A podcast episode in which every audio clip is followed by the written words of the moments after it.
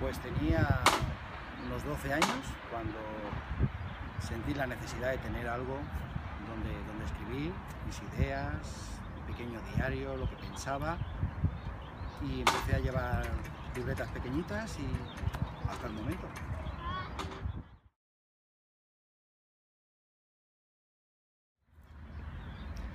Decidí dar un cambio total a mi vida. Me fui a vivir a Nueva York, ahí me puse a trabajar, pero seguía con, con, mis ganas de escribir. Y decidí también allí dar mi primer curso de escritura y fue donde senté las bases, digamos, de, de mi vocación.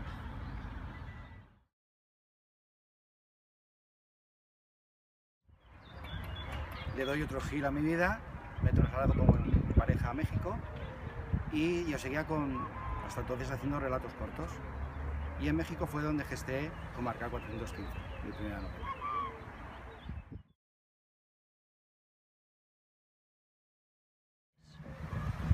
Mis primeras lecturas fueron eh, Agatha Christie y El caso, que leía a mi madre y luego lo devoraba yo. Así que con esa mezcla, pues no podía salir más que un detective. Y siempre he querido serlo, no, no, no pude ser detective, pero Alex Bonet es, es el detective que yo nunca pude ser.